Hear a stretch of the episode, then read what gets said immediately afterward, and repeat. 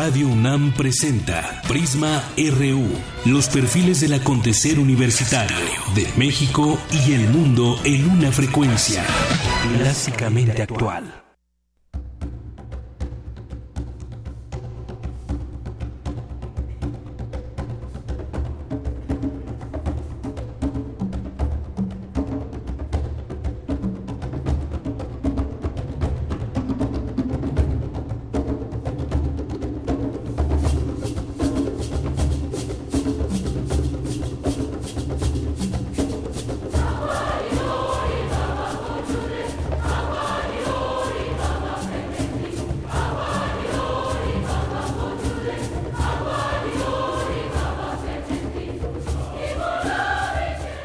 Con cinco minutos. Esta canción se llama Tintinabulum de Carl Jenkins y es un es una canción, parte de este disco, programa coral universitario de la UNAM, por mi raza cantará el espíritu de la Facultad de Música de nuestra UNAM. Y tenemos, tenemos cinco discos para regalarle. Si usted gusta uno, trae varias canciones, este es solamente una de ellas. Nos puede llamar al 55 36 43 39, 55 36 43 39.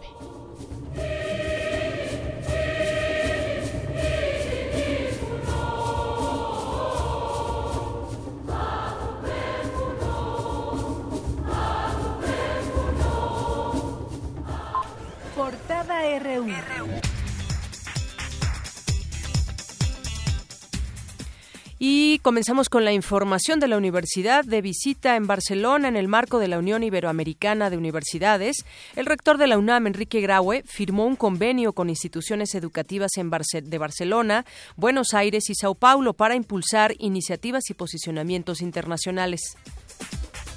Integrantes del Departamento de Patología Bucal, encabezados por Javier Portilla, académico de la División de Estudios de Posgrado de la Facultad de Odontología de la UNAM, desarrollaron el primer kit de diagnóstico para cáncer bucal. Y este kit tiene como función que en un momento dado el dentista de práctica general, el especialista, el dermatólogo, el otorrino, si así lo considera, el simple hecho de tomar la muestra del tejido que tiene eh, cierta presencia que pudiera ser de malignidad, enviarlo al laboratorio de patología de nuestra división y con el equipo más avanzado que se cuenta en nuestra universidad, poder determinar en un día un diagnóstico que nos permita saber si el paciente su lesión es maligna o esa neoplasia es maligna o no. El kit no hace nada más que facilitar el proceso. En más información, la vacuna experimental contra la enfermedad del Zika, aprobada por la Administración Federal de Drogas y Alimentos de Estados Unidos, está a unos tres o cinco años de llegar al mercado, indicó Susana López Charretón, investigadora del Instituto de Biotecnología de la UNAM. Y en Información Nacional, la Secretaría de Gobernación confirmó que este miércoles se reunirá con integrantes de la Coordinadora Nacional de Trabajadores de la Educación. El encuentro será a las 5 de la tarde. Y en este asunto, Eligio Hernández, vocero de la sección 22 de la CENTE, dijo que espera voluntad de parte del gobierno federal para dialogar. Primero vamos a esperar que se concrete, porque ya lleva mucho tiempo diciendo que están abiertos al diálogo y lo que han hecho es liberar órdenes de aprehensión, generar más órdenes de aprehensión, encapsular movilizaciones pacíficas que hemos hecho, eh, provocar masacre como la del día eh, domingo en Ochitlán, Oaxaca. Entonces, eh, vamos a esperar que esto sea realidad primero y hablaríamos ya de que haya algún viso de voluntad de diálogo. Es parte de la obligación del gobierno mexicano ofrecer. Por otro lado, la declaración del señor Nuño Mayer, eh, primero nosotros en la sección 22 de Oaxaca estamos exigiendo su renuncia, la renuncia del señor Gabino Cue como gobernador del estado de Oaxaca. En más información, intelectuales y miembros de la sociedad condenaron los hechos violentos de Nochixtlán, pidieron al gobierno federal y a los maestros disidentes cesar las agresiones y que se inicie un diálogo. Entre los firmantes están los escritores Elena Poniatowska y Juan Villoro. En tanto, la Fiscalía de Oaxaca dejó en libertad a 23 detenidos durante los hechos de Nochixtlán al no acreditárseles delitos que perseguir. Dictan auto de formal prisión a Héctor El Güero Palma por el asesinato de dos personas en 1995. Carolina Monroy asumió de manera temporal la presidencia nacional del PRI en sustitución de Manlio Fabio Beltrones. El partido señaló que la renuncia del exdirigente es irrevocable. El jefe de gobierno de la Ciudad de México, Miguel Ángel Mancera, informó que se construirá la línea 7 del Metrobús. Utilizará 90 autobuses de, doble piso y correrá por el Paseo de la Reforma. De poder dar mayor amplitud, comodidad, alcance y por supuesto avance en el servicio de Metrobús. Hoy estamos trabajando ya en la línea 7 de Metrobús. Hay un avance considerable en todo lo que tiene que ver con su proyecto ejecutivo, con la dotación de recursos, es decir, la suficiencia financiera y por supuesto el trazo que habrá de cubrir esta línea 7 en el tramo de reforma de doble piso, quizás un poco se vea o luzca esa parte de la ciudad, un poco como los como los eh, metrobuses que se utilizan en Londres, ¿no? Por ejemplo, en más información de economía y finanzas, la Secretaría de Economía indicó que México incrementará la captación de inversión extranjera directa en 2017 y 2018 a 40 mil millones de dólares. José Ángel Gurría, secretario general de la Organización para la Cooperación y el Desarrollo Económicos, afirmó que la brecha digital en México es el principal obstáculo para alcanzar una verdadera competitividad empresarial. Y en más información, en información internacional, otro tiroteo en Estados Unidos. Ahora fue en Washington, en las inmediaciones de una escuela secundaria. La agresión deja al menos tres muertos. Los países miembros de la Organización de Estados Americanos se mostraron a favor del diálogo entre el gobierno de Nicolás Maduro y la oposición. Para José Luis Rodríguez Zapatero, expresidente español, la negociación entre ambas partes promueve la reconciliación en esa nación. Les tengo que pedir humildemente que, den, que demos una oportunidad al diálogo nacional en Venezuela. Por ello les tengo que decir de manera solemne que entiendo esta tarea como un proceso de paz preventivo por su parte, Delcy Rodríguez, canciller venezolana, solicitó a la OEA cancelar la sesión de mañana en la que se discutirá la aplicación de la Carta Democrática al país sudamericano. Colombia y las FARC acuerdan cese al fuego definitivo. Prohíben protestas en París contra la reforma laboral. Y en Arte y Cultura, la Biblioteca Nacional de la máxima casa de estudios abre sus puertas a los niños. El Faro de Aragón se suma a la red de faros de la Secretaría de Cultura en la Ciudad de México. Y en los deportes detendremos. Los Pumas de la UNAM ya iniciaron la pretemporada en Acapulco. Eric Morales se encuentra allá y nos tendrá más adelante los detalles.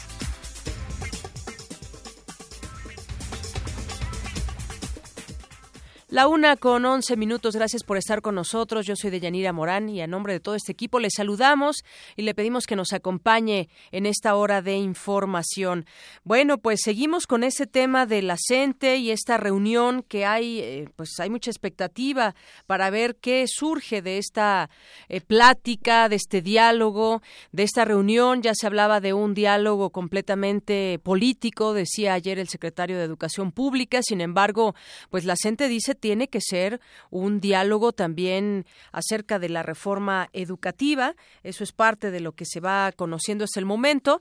Hoy, ¿qué ha pasado hasta el día de hoy? Bueno, pues ya eh, hay intelectuales que exigen detener la violencia. Es una demanda urgente y es la voz común de decenas de, intelectuales, escritores, artistas, creadores y mexicanos preocupados. Entre ellos está eh, David Huerta, Juan Villoro, Hugo Iriart, eh, Elena Poniatowska, Cristina Rivera Garza, Antonio Ortuño, Alberto Arnaud, Salgado, Arnoldo Kraus, Verónica Munguía, eh, Antonio Malpica, Benito Taibo han armado una carta pública en la que me demandaron detener la violencia en Oaxaca y establecer el diálogo para resolver este conflicto. La misiva está dirigida al presidente eh, Aurelio Nuño, al secretario de Educación Pública, al secretario de Gobernación, así como a los maestros de la Coordinadora de Trabajadores de la Educación y que desde hace varias horas circula a través de las redes sociales. Entre otras cosas, pues hacen un recuento de lo que sucedió el pasado domingo allá en Oaxaca y en donde dicen que eh, lo ocurrido el pasado domingo en Oaxaca puso ante los mexicanos un límite que nunca debimos rebasar y es necesario corregir el rumbo. Parte de lo que están eh, pidiendo como eh, de parte de los intelectuales esa voz que se ha hecho escuchar y ya en una carta que han firmado. Y también eh, la reforma educativa es un tema ineludible en la reunión de esta tarde con el secretario de Gobernación. Esto lo afirma Francisco Bravo, líder de la sección 9 del Sindicato Nacional de Trabajadores de la Educación, que está agrupado a la coordinadora, a la CENTE, y dice que tiene que ver con una reforma educativa, su, su diálogo. Por esa línea ellos irán. Es un tema, dicen, ineludible. Sería ingenuo pensar que no habría un planteamiento al respecto. Eso es lo que están planteando. Que se han reagrupado, ha habido eh, distintas asambleas durante toda la noche, incluso todavía durante la mañana, para ver quiénes van a entrar a esta, a esta eh, mesa de negociación por la tarde ahí en la Secretaría de Gobernación, a lo cual estaremos muy atentos para ver qué es lo que deriva. Yo me imaginaría que podría ser una reunión larga donde tienen que establecer distintas directrices en este conflicto. No se puede seguir de esa manera. Por una parte, el gobierno ha señalado que pues ellos también defenderán los temas de las vialidades, por ejemplo, las carreteras que habían estado bloqueadas durante varios días y que justamente por esta razón inició, al parecer, el conflicto. Ya también la Fiscalía de Oaxaca libera a 23 detenidos en Nochixtlán que habían sido eh, detenidos el día domingo. Estas 23 personas que habían sido detenidas dejó y este enfrentamiento que dejó ocho muertos, más de 100 heridos, ya quedaron en libertad. Esto lo informó la Fiscalía General de Justicia de Oaxaca y la Secretaría de Seguridad Pública Estatal. Fueron entregados a sus familiares en la sede de la Defensoría de los Derechos Humanos del pueblo de Oaxaca. De ahí se trasladaron en vehículos hacia su comunidad. Esta liberación pues fue dada debido a que no se les encontró pues ningún delito que perseguir y es ahí donde seguimos con los cuestionamientos o las preguntas de qué fue lo que pasó en este en este lugar de Oaxaca y en otros tantos, porque no solamente hubo enfrentamiento en Nochixtlán, no solamente fue el tema de los detenidos. En un momento se pensaban desaparecidos también, pero bueno, ya fueron entregados. Esto da cuenta de que no tenían nada que ver en ese conflicto o que no tenían responsabilidad con los heridos y los muertos. Vamos a seguir muy pendientes aquí a través de, de Prisma RU y de Radio UNAM para darle a usted la información más apegada que se pueda a la realidad y a los hechos. Por lo pronto, pues cerramos con este eh, tema de la, de la reunión y de la expectativa que hay con respecto a ello. Y bueno, pues también quien en su momento ha hablado es el padre Alejandro Solalinde, que es un defensor de los derechos humanos. Él relató que un grupo de mujeres eh, asociadas al grupo Mujeres ya convocaron a él y a 17 personas plurales ligadas a la defensa de los derechos humanos para que pudieran mediar pero antes tener una plática con diferentes líderes de la CENTE, quienes aceptaron que pudieran ser mediadores en todo ello, y eh, pues ellos aceptaron y eh, tenían un extrañamiento, decía que había una convocatoria, una reunión de la cual ellos desconocían, que la única que ellos eh, tenían conocimiento era justamente la suya y en donde se iban a reunir con los maestros y iban a hacer una especie de acompañamiento para la reunión con gobernación. Vamos a escuchar parte de lo que dijo en una entrevista. Ayer empezamos una, una un diálogo de más de cuatro o cinco horas hasta que finalmente todas las secciones eh, acordaron sí hacer la, la mediación con nosotros. Esta mañana em, emitieron un comunicado refiriéndose a nosotros, la CONAMED, como la llamamos en esa reunión que acordamos, fue un acuerdo que tuvimos y mañana eh, a las 10 de la mañana vamos a estar con gobernación. Solo me permanece una duda. Eh, nosotros dijimos que íbamos a solicitar una reunión con gobernación para el día jueves, con eh, gobernación para el día jueves, pero nos encontramos de repente con que gobernación estaba citando a un diálogo con los profesores y realmente no los profesores no sabían. Muy bien, bueno, pues parte de lo que ha señalado también el padre Solalinde, una de las voces que está eh, en, este tema. Bueno, vamos a enlazarnos vía telefónica con la profesora Isabel García, quien es, ella es integrante de la Comisión Política de la sección 22 del CENTE. Profesora Isabel, muy buenas tardes y bienvenida, a este espacio. Muchas gracias. A ver, cuéntenos en qué estatus está eh, la CENTE en este momento con respecto a esta reunión que habrá de realizarse en próximas horas en Gobernación. Sí, mire, nosotros venimos llegando como Comisión Política de la sección 22. En un momento más nos vamos a reunir con los compañeros de la CENTE, de las demás secciones, y este vamos a tener que reunirnos para ver precisamente lo de la mesa de, trabajo en la tarde con el secretario de Gobernación. Sin embargo, cabe mencionar que este, los escenarios que estamos viviendo, pues sí son un poco complicados y el primer punto que estaríamos este, exigiendo en la mesa es el tema de justicia, que tengan que este, cese a la represión en todos los estados en donde hay manifestación y sobre todo este, el retiro de las fuerzas este, federales en nuestro estado. Y el punto principal es eh, lo que respecta al tema educativo, que tal pareciera que al decir estar bajo la reforma educativa, para ellos ya es ley, para nosotros es estar, eh, la hemos rechazado por su por su este porque viene lacerando los derechos de los trabajadores y también viene desapareciendo sociales eh, esto a la, situación de la educación pública. Muchos no lo entienden de esa manera, nosotros comprendimos que hemos leído los apartados de, de, de las secundarias y todo, así es que al no permitir a maestros eh, Profesor, ahí como que tenemos un poquito de problemas para, para entenderle, la comunicación no es muy buena. Eh, usted me decía, bueno, eh, definitivamente tendrá que ser un diálogo que sí hable de la reforma educativa, no solamente un diálogo político, como decía ayer el secretario de Son varios temas. El primer tema es este, de justicia. El siguiente es eso respecto a la educación, que es el objetivo principal.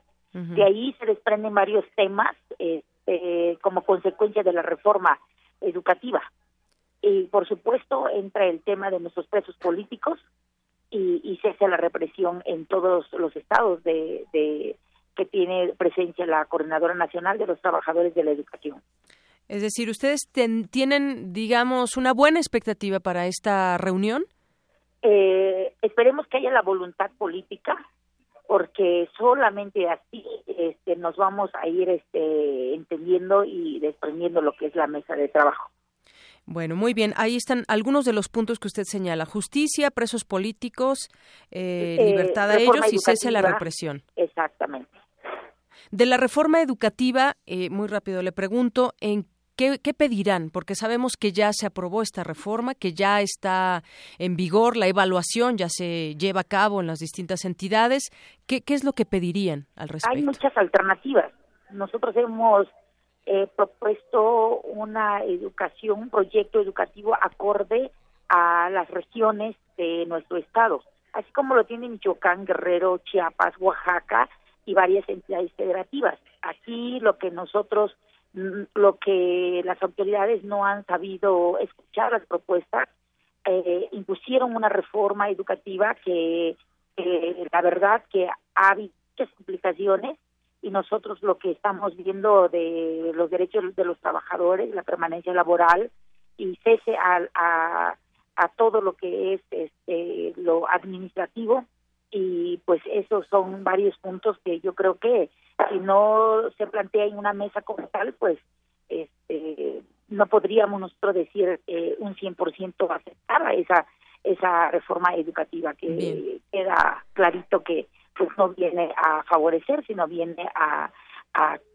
mm, a obligarnos a, a dejar nuestro trabajo muy bien. Eh, profesora Isabel, si le parece bien, podríamos platicar mañana para que nos cuente qué fue lo que trataron en esta reunión, en qué términos se dio y los acuerdos a los que llegaron. Pues esperemos que haya política y, que esta mesa pues tenga que avanzar este, extendiendo mesas de trabajo. Muy bien. Bueno, pues ya lo platicaremos. Muchas gracias, profesora Isabel García. Hasta luego. ¿Sabías que...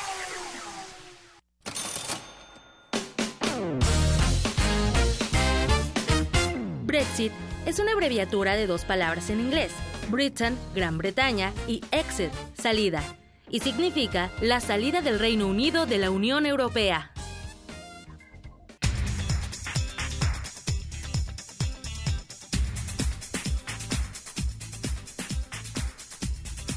Me voy a enlazar con mi compañero Abraham Menchaca que nos tiene información para ir comprendiendo este tema del Brexit.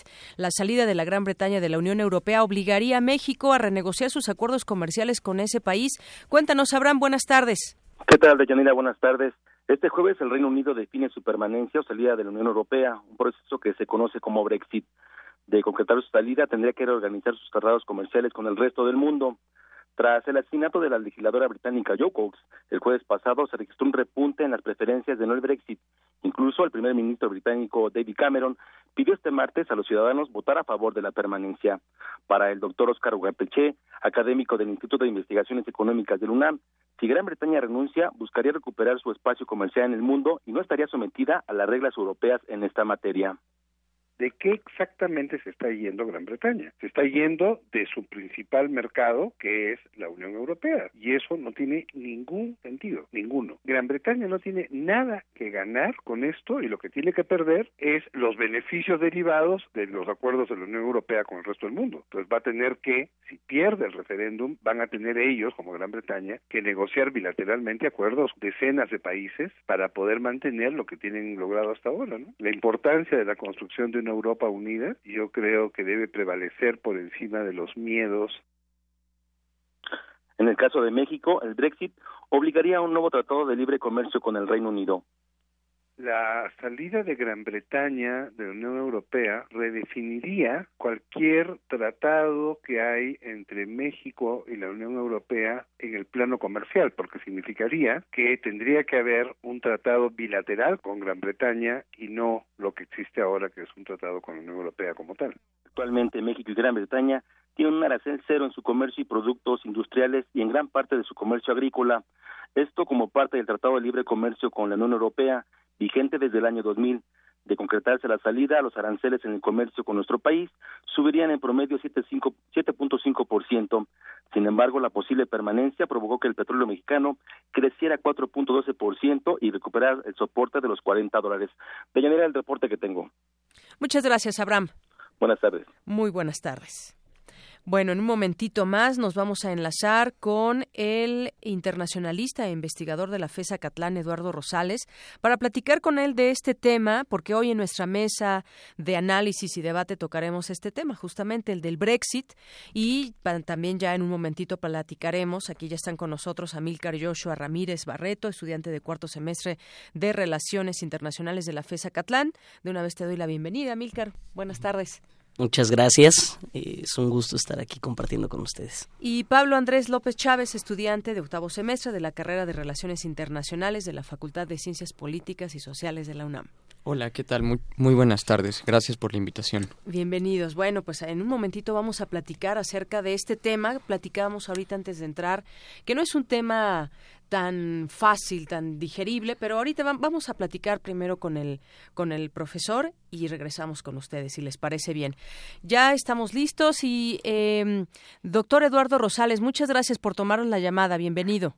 Estimada Yanira, como siempre, un gusto estar en ese espacio y un saludo a usted y a toda, toda la, audiencia. Muchas gracias. Bueno, hoy nuestro tema es el Brexit. Doctor, ¿cuáles son las consecuencias de que el Reino Unido abandone la, la zona euro?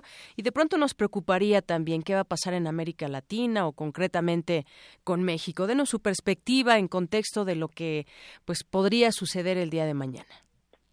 Eh, bueno, habría primero que, que señalar que más allá de los resultados del referéndum, que, aquí sí quiero ser muy enfático, según los últimos sondeos, será a favor de la pertenencia del Reino Unido a la Unión Europea. Eh, eh, bueno, pues este, más allá de, repito, del resultado, sí esta alianza debe hacer un profundo proceso de reflexión y autocrítica, porque a 60 años del Tratado de Roma y a 23 años del Tratado de la Unión Europea, bueno, pues ya esta comunidad, pues sí, francamente exhibe, exhibe de bastantes debilidades e incluso algunas contradicciones. No se sabe a ciencia cierta el impacto económico, pero según las, las estimaciones más fidedignas, se pensaría que el Producto Interno Bruto del Reino Unido estaría cayendo un aproximado de un 6% en los próximos dos años, evidentemente por la pérdida de las ventajas comerciales que tiene con sus vecinos europeos. Desde luego también eh, pues padecería una reducción de la inversión de un orden de un 3.5%. Ahora, lógico que también se verían muy muy afectadas sus el monto de sus exportaciones hacia este hacia el continente, hacia el viejo continente y desde luego sus principales clientes que son Alemania, Francia y Holanda tendrían que buscar pues este nuevos nuevos proveedores. Es muy probable también que en caso de una salida del Reino Unido de, la Unión Europea pues se pierdan alrededor de 3.5 millones de empleos allí en la Gran Bretaña, pues eh, debido a que muchas de las exportaciones de este país tienen que ver directa o, indirectamente con, repito, con el viejo continente. Entonces, el impacto en la, en la zona, el impacto para el Reino Unido y para los vecinos europeos seguramente será eh, particularmente fuerte, pero esto también generaría una un efecto tsunami, por decirlo de alguna manera, y esto impactaría a una economía internacional que tiene múltiples, múltiples vasos comunicantes.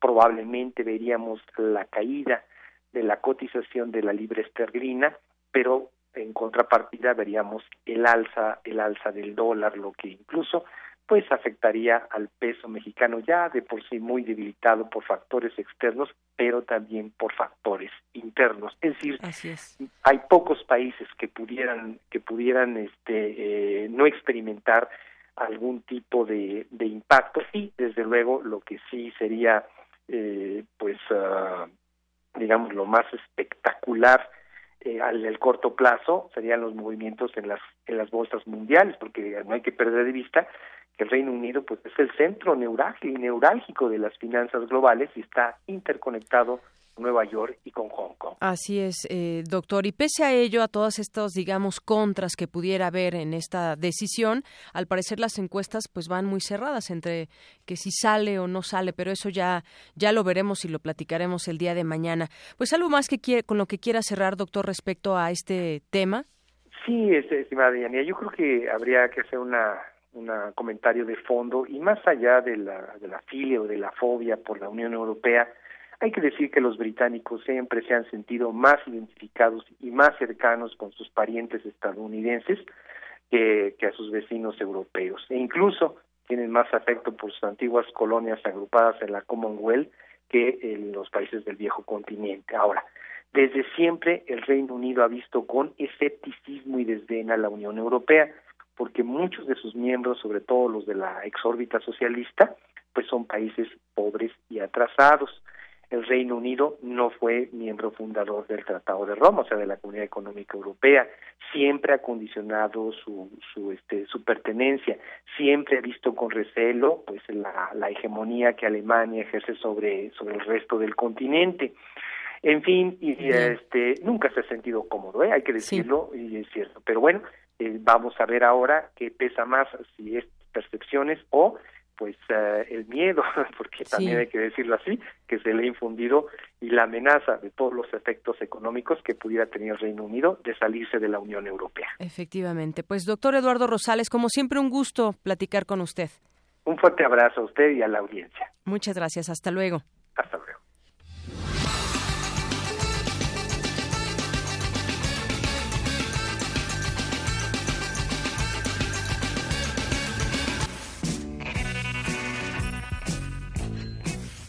Eh, la inflación actualmente sí debe ser, eh, claro, controlada directamente por el gobierno mexicano, pero creo que Banjico ha hecho un buen papel, ha tenido un buen desempeño eh, a través de de los últimos años y creo que no nos hemos visto tan afectados como otras otras economías en crecimiento.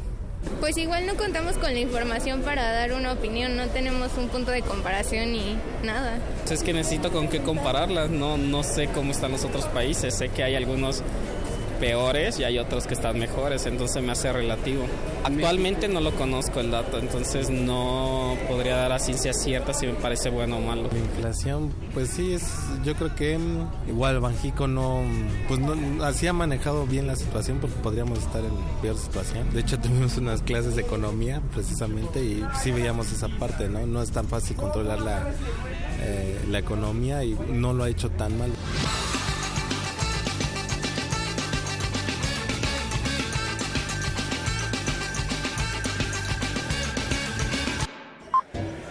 Debate RU.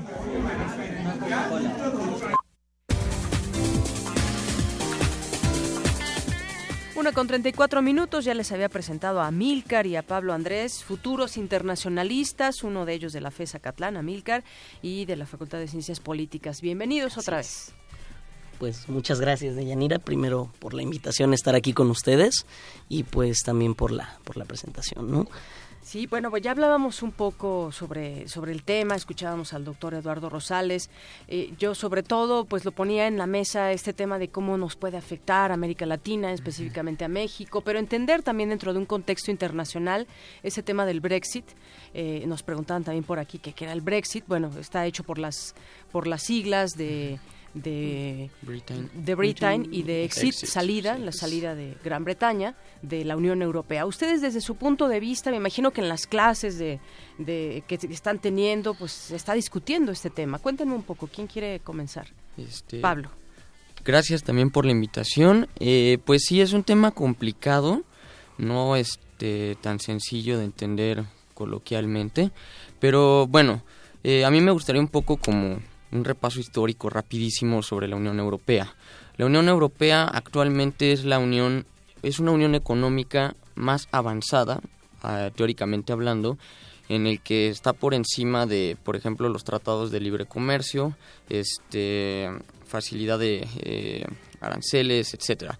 Eh, la Unión Europea este, actualmente está conformada por 28 países y, bueno, eh, desde hace desde que terminó la Segunda Guerra Mundial es un proyecto que fue creciendo poco a poco y que todo, cada, cada vez que se renueva con los tratados, este, desde el Tratado de Roma hasta el último, el Tratado de Lisboa, pues conforma este, pues esta perfección, pero al mismo tiempo también pues ha habido eh, problemas eh, de toda índole, principalmente por la, la internacional. Este, el Reino Unido eh, no es la primera vez que plantea salirse de la Unión Europea. ¿Y, por qué impulsará esta salida? Bueno, bueno un grupo, no todos. Eh, son muchas, muchos factores de nuevo. actualmente podría decirse que de entrada fue una propuesta de David Cameron durante su campaña. que iba a ser este referéndum. Exactamente pero pues como sabemos, eh, yo creo que no, no se imaginó que lo iba a tener que hacer realmente. Eh, y bueno, eh, aquí pues políticamente hablando en el Reino Unido, pues hay quienes sí están a favor, quienes están en contra.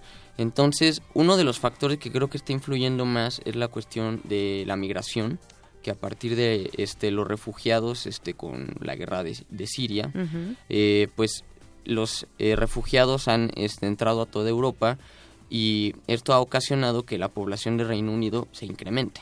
Y eso que... Y que tengan que generar más empleos. Y empleos para cierto, cierto tipo de empleos. Sí, eh, revisábamos estadísticas y en los años 90 la población del Reino Unido era de 3.5 millones este, aproximadamente y hoy en día tenemos casi 8.5. Entonces, en 20 años ha sido un crecimiento poblacional exponencial. Así es. Amilcar, ¿tú qué opinas al respecto de, este tema? Es algo que pues fue empujando y mañana vamos a tener este referéndum, vamos a ver qué deriva. ¿Cuál es tu punto de vista? Sí, bueno, sobre el tema, lo que comentaba, lo que bien comentaba Pablo, es que, bueno, David Cameron lo propone, pero cuando lo propone es más para darle voz a las a la oposición, ¿no? David Cameron no es tan partidario de la salida de, del Reino Unido, de la Unión Europea. Eh, David Cameron, de hecho, es de la idea de que se debe mantener. Em, hay, hay, otro término que es el Remain, eh, en oposición al Brexit, que es el quedarse en la Unión Europea. ¿Y qué, qué nos generaría esto? El, el, discurso, lo que se maneja es el, la estabilidad. en tanto económica como socialmente es mantener un status quo que eh, hasta cierto momento se puede, se puede controlar. Pero en el debido caso de que, la, de que el Reino Unido saliera de la Unión Europea, estaríamos hablando de, de tal vez un salto al vacío, un salto a lo desconocido, porque no tenemos una manera fiable de saber qué es lo que va a pasar. Entonces, eh, se habla de cifras estimadas, se habla de eh, números eh, calculados, pero no tenemos una, bueno, de entrada con la situación de la migración, un panorama claro de qué es lo que le va a pasar a todos los inmigrantes que se encuentran dentro del territorio del Reino Unido. Porque hay eh, aproximadamente dos millones de inmigrantes que vienen de la Unión Europea a residir en Reino Unido y, e incluso en el discurso no se sabe qué se va a hacer con ellos en caso de que el Reino Unido logre salir de la Unión Europea. Entonces hablamos de un panorama completamente desconocido y los principales argumentos eh, ya fueron dados por ambas partes, tanto por el, mantenerse, el remain en la Unión Europea, mantener eh, la asociación que se tiene con la Unión Europea distante de cualquier manera porque no es una eh, no es estar con la Unión Europea al 100% y estar dentro de la zona euro y estar dentro de, este club de amigos que ya se hizo la Unión Europea, ¿no? Em, el Reino Unido siempre se ha mantenido un poco distante en esas políticas. Cuando se adoptó la moneda única, el euro, eh, el Reino Unido dijo, pues, está padre el mercado común, eh, pero me, quedo con la libra, ¿no? Le apostó más a la estabilidad de su propia moneda, eh, tal vez ahora una decisión acertada al momento de decir, pues nos queremos separar, eh, no es desacoplarse de la moneda, ¿no? Así es, es, parte muy importante lo que mencionas. Nunca cambiaron de, de moneda ellos, pese a que la Unión Europea así lo así lo señalaba, ¿no? Con, el, con el euro. Pero bueno, eh, ¿qué otras cosas? hablábamos un poco de las consecuencias que podría haber para la propia Gran Bretaña, pero también para eh, la posibilidad de que pueda haber hasta México algún tema de eh, seguir afectando al peso. ¿Cómo es que se da? De pronto hay que tratar de atender esa parte. ¿Cómo es que esas discusiones o estas cuestiones que pasan en otra parte del mundo, alejada de México, pueden afectar? Pablo. Bueno, este, pues ¿Cómo nos afecta a nosotros, México, América Latina? De entrada, México tiene un tratado de libre comercio con la Unión Europea, este, firmado, si no me equivoco, en el año 2000. Y este tratado, pues obviamente, eh, reduce las barreras arancelarias. Este, tenemos eh, comercio con muchos de los países de la Unión Europea. Eh, específicamente, si Reino Unido sale de la Unión Europea, más que comercialmente, hablaría como de finanzas, ya que podría el peso verse como afectado, como no por mucho, quizá por 50 centavos, 70, pero no somos economistas, pero igual esos centavos a largo plazo pueden afectar bastante. Entonces, eh, otro país con el que tiene relación es con Colombia, con el cual este, tengo aquí el dato de que 2.5 de las exportaciones se dirigen hacia Colombia. Entonces, eh, pues este sería otro país al que podría afectarle. Me parece que también Perú es otro país que tiene pues, relaciones comerciales importantes con Reino Unido, podría verse afectado.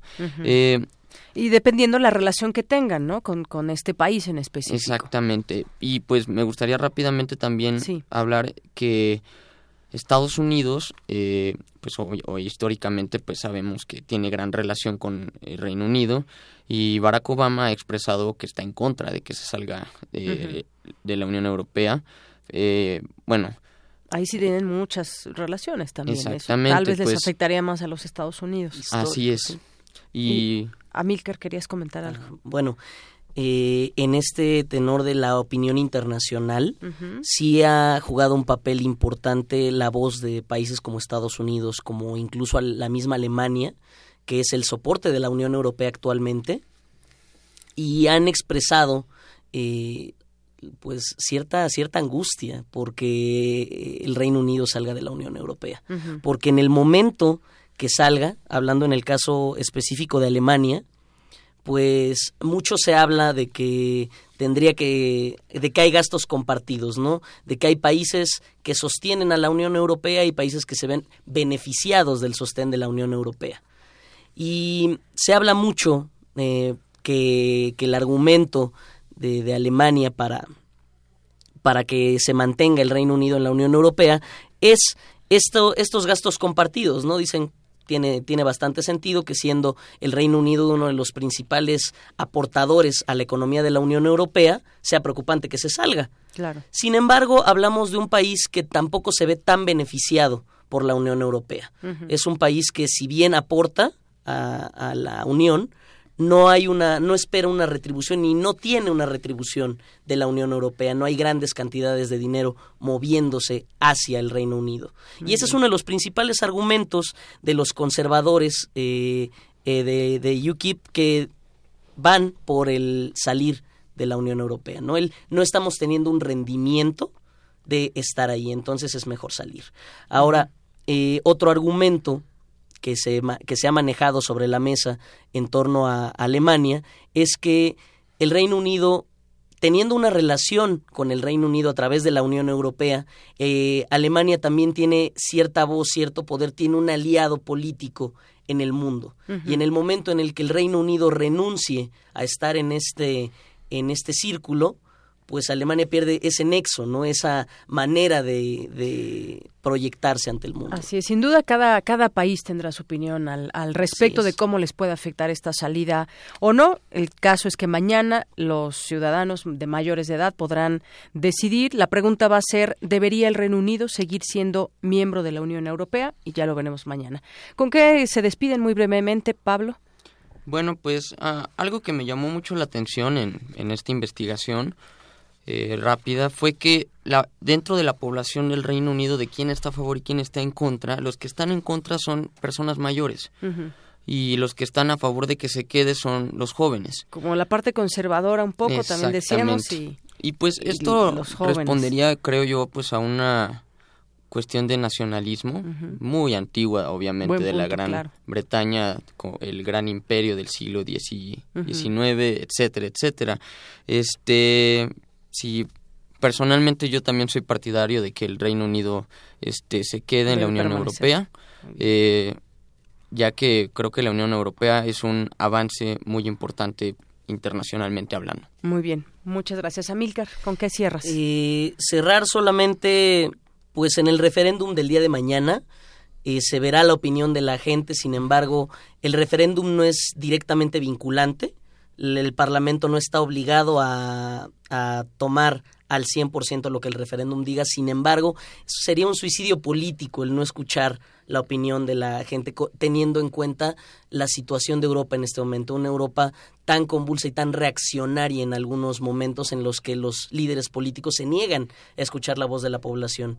Y en una figura de participación popular como lo puede ser un referéndum, eh, es necesario que escuchen a la voz del pueblo y la voz de, de, todos los estratos sociales. Se han hecho encuestas tanto eh, para, bueno, tomando en cuenta a la población mayor, a la población más joven, a la población con un mayor eh, estatus económico, con uno menor, y hay opiniones pues muy diferentes. Sin embargo, pues sí hablamos de un, de un salto a desconocido completamente para el Reino Unido y una renegociación de los tratados que debería tener el Reino Unido al eh, con los que tenía con la Unión Europea. Todo va a depender, la situación del Reino Unido en caso de salir depende directamente de la negociación que lleve con los miembros de la Unión Europea porque seguirán siendo eh, vecinos, van a seguir siendo eh, de alguna manera los socios comerciales que va a tener mucho más cerca para mantener esas relaciones y todo dependerá de si salen, del, del trato que lleve con ellos y pues sí. Pues muchas gracias por su opinión. Siempre es enriquecedor escuchar a estudiantes. Este tema, como digo, y otros tantos estarán en, en sus aulas. Muchas gracias por haber venido. Eh, Pablo Andrés López Chávez, estudiante de octavo semestre de la carrera de Relaciones Internacionales, y Amílcar Joshua Ramírez, de cuarto semestre de la FESA Catlán. Muchas gracias a los dos por venir. Gracias, muchas gracias. Hasta pues, luego. Gracias. Una con 48, vamos un corte y regresamos. ¿Sabías que...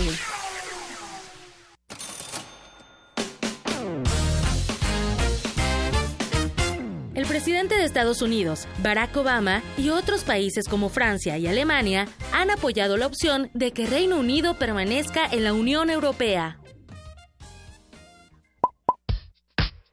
Queremos conocer tu opinión. Síguenos en Twitter como arroba PrismaRU. Para nosotros, tu opinión es muy importante. Síguenos en Facebook como PrismaRU. Hola, soy Eduardo Sacheri y estoy en descargacultura.unam. Visita descargacultura.unam y escucha lo nuevo que tenemos para ti. Novedades. Flora, Serafina y el escritor. En voz de Josefina Estrada.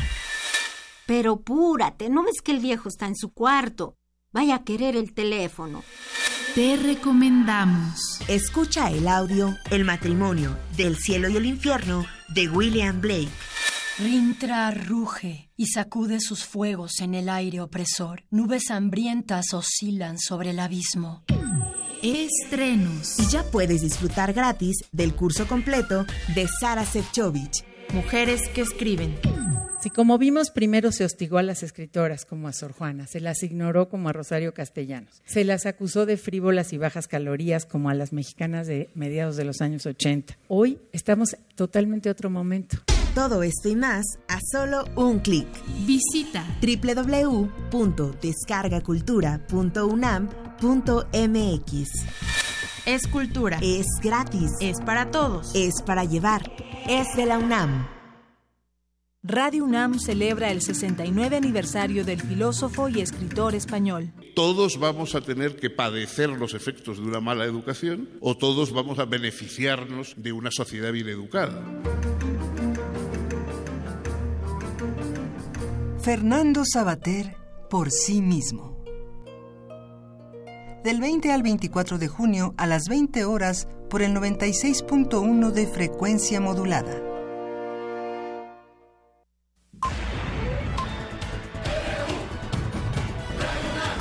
Prisma RU. Con Deyanira Morán. ¿Sabías que...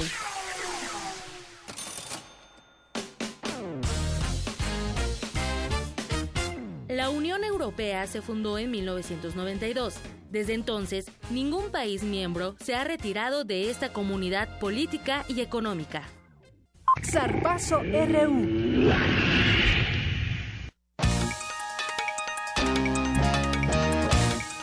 Y me enlazo hasta Acapulco Guerrero con mi compañero Eric Morales, que nos tiene información del inicio ya de la pretemporada de los Pumas de la UNAM. Cuéntanos, Eric, muy buenas tardes para ti. Buenas tardes, Deyanira y amigos de Prisma RU. Les saludo desde Acapulco Guerrero. Esta mañana los Pumas de la UNAM iniciaron el día con una sesión de 30 minutos de gimnasio. Posteriormente realizaron acondicionamiento físico en la playa con ejercicios de sprint y estiramiento. Esto a cargo de Paco Palencia, quien recordemos recientemente tomó las riendas del equipo. Luego del desayuno y en entrevista para Prisma RU, Palencia aseguró que formará un equipo ganador. Dijo que la pretemporada será fundamental para conseguir ese objetivo. Esto declaró a Radio UNAM ser ganar para que sea un equipo que todo el mundo cuando lo vea eh, diga que merece ganar por cómo juega, como porque nunca da un balón por perdido, cómo se entrega, lo que transmite a la tribuna, que es eh, un equipo ganador. Eh, a veces se puede ganar, perder, empatar. Pero el, el, mensaje que nosotros queremos transmitir con nuestro juego para nunca darse por vencido y ser, y ser muy, muy agresivos a buscar la portería contraria es eso. El estratega Eurazul indicó que tras la salida de Ismael Sosa, busca un refuerzo en el extranjero. Sin embargo, no quiso adelantar nombres para no interferir en las negociaciones. Por su parte, Pablo Barrera, quien regresó al club luego de seis años, dijo estar comprometido con la afición y los colores de la universidad. Señaló que tener como entrenador a Paco Palencia es una motivación extra, pues, pues fue su compañero en el equipo felino y en la selección nacional. Escuchemos lo que dijo a los micrófonos de Radio UNAM. Sí, fue compañero de equipo, en el 2009 cuando fuimos campeones y bueno, eh, tuve muy buena relación con él y siento que él nos va a ayudar mucho para hacer bien las cosas acá y bueno, conseguir lo que todos queremos, ¿no? que es ser campeón. Deyanira, te informo que el jugador español Abraham González, nueva contratación del club, se reportará con el equipo hasta el 27 de junio, pues dos días antes contraerá nupcias en España. Este es mi reporte desde Acapulco. Me quedo al pendiente. Buenas tardes. Muchas gracias, Eric. Buenas tardes. Buenas tardes. Y me voy ahora con mi compañero Isaí Morales. Buenas tardes, Deyanira. Aquí la información deportiva. El próximo sábado se jugará el primer tazón universitario internacional de fútbol americano. Pumas EU enfrentará a los Fighters de la Universidad Wansei Gakui de Japón. Habla Otto Becerril, entrenador en jefe de los felinos. como cualquier juego que nosotros siempre lo enfrentamos con el objetivo de ganar. Hemos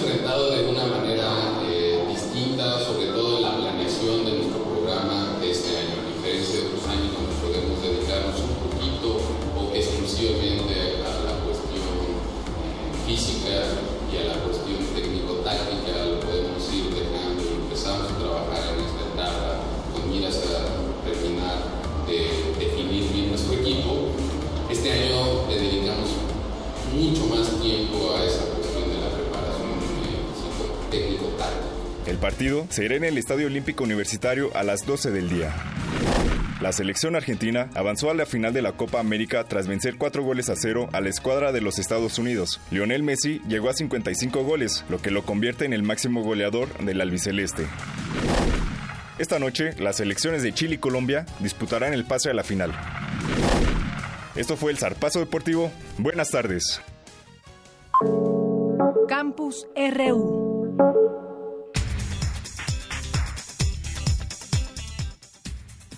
García, que nos tiene información acerca del manejo urbano del agua. Dulce, buenas tardes, adelante. Buenas tardes, Deyanira, a ti y al auditorio. Resulta difícil pensar que la Ciudad de México se haya fundado en medio de un lago, ya que en la actualidad los problemas de agua en la zona metropolitana son cada vez más constantes. Mientras unas partes se inundan, otras carecen del suministro. El doctor Antonio Capela Vizcaíno, investigador del Instituto de Ingeniería de la UNAM, asegura que las estrategias que se han adoptado para mejorar la distribución del agua no han funcionado debido al deterioro, deterioro del sistema hidráulico. Escuchemos.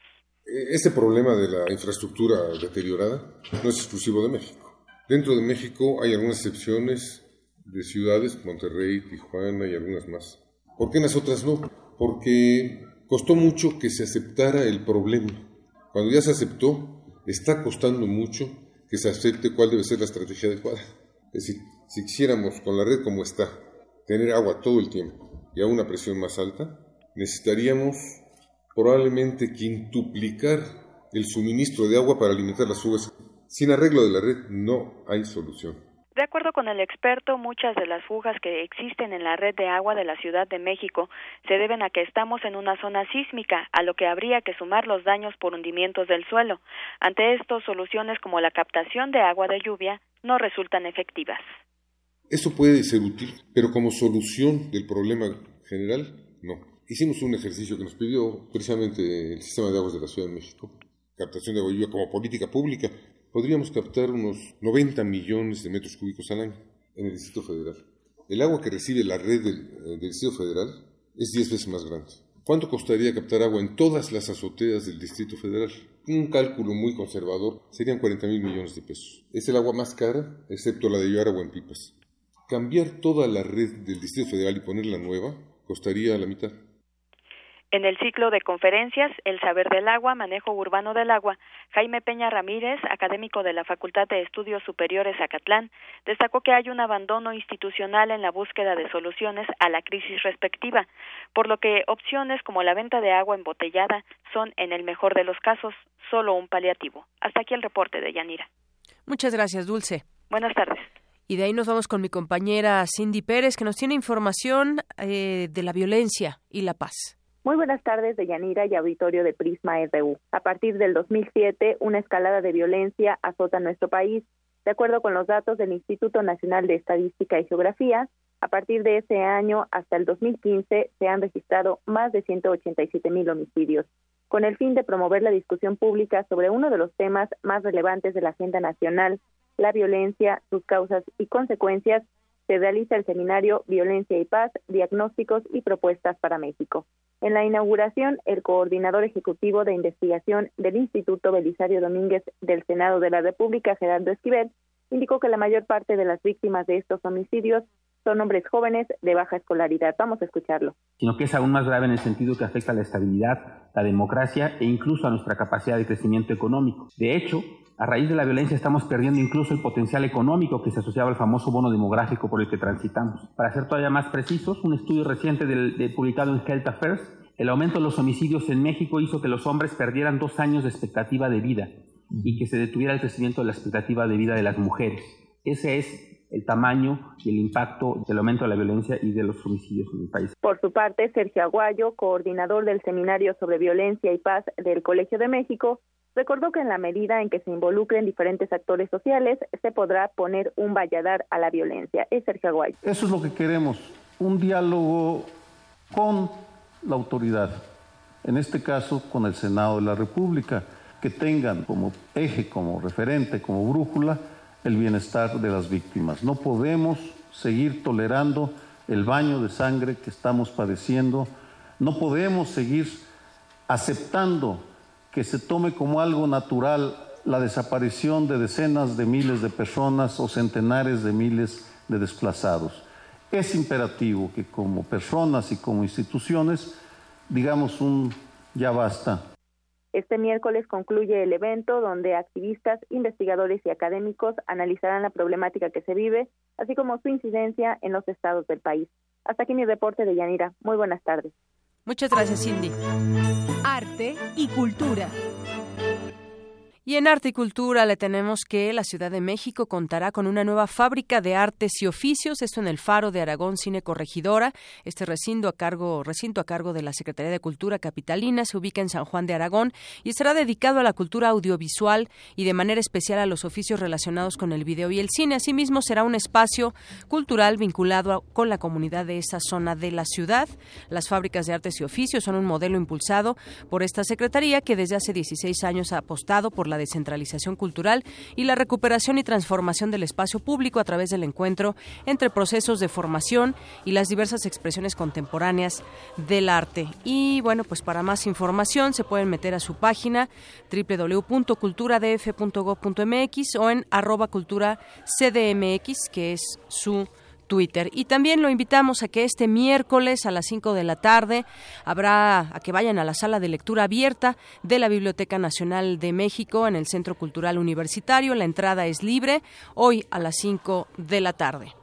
Y me enlazo ahora a nuestra redacción con mi compañera Dulce García, que nos tiene la información de última hora.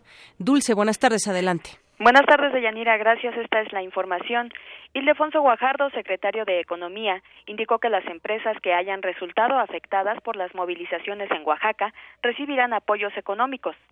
Juan Pablo Castañón, presidente del Consejo Coordinador Empresarial, dijo que el Ejecutivo Federal está valorando si ejerce su facultad de vetar las leyes anticorrupción. Roberto Gil Suar, presidente del Senado, afirmó que el legislativo está abierto en caso de que el Ejecutivo Federal decida vetar la Ley General de Responsabilidades Administrativas. Jorge Lomónaco, embajador de México ante la ONU, informó que se alcanzó un acuerdo preliminar con la Comisión Interamericana de Derechos Humanos para dar seguimiento a la investigación del caso de los 43 normalistas desaparecidos. Hasta aquí la información de Yanira. Muchas gracias, Dulce. Buenas tardes. Y ya con esto nos despedimos. Antes le doy rápidamente los ganadores que se llevaron este disco del programa coral universitario de la UNAM, de la Facultad de Música. Son María Teresa Alcaraz Recendis, Sadia Isabel de la Rosa Cruz, Héctor Huerta Martínez, Ana María Estrada Nolasco y Virginia Jiménez Rodríguez. Deben de pasar por su compacto, por su disco a Extensión Cultural de lunes a viernes de 11 a 3 y de 5 a 7 aquí en Adolfo Prieto número 133. Mi nombre es Deyanira Morán y en nombre de todo este gran equipo le deseo que tenga muy buena tarde. Lo esperamos mañana en punto de la una.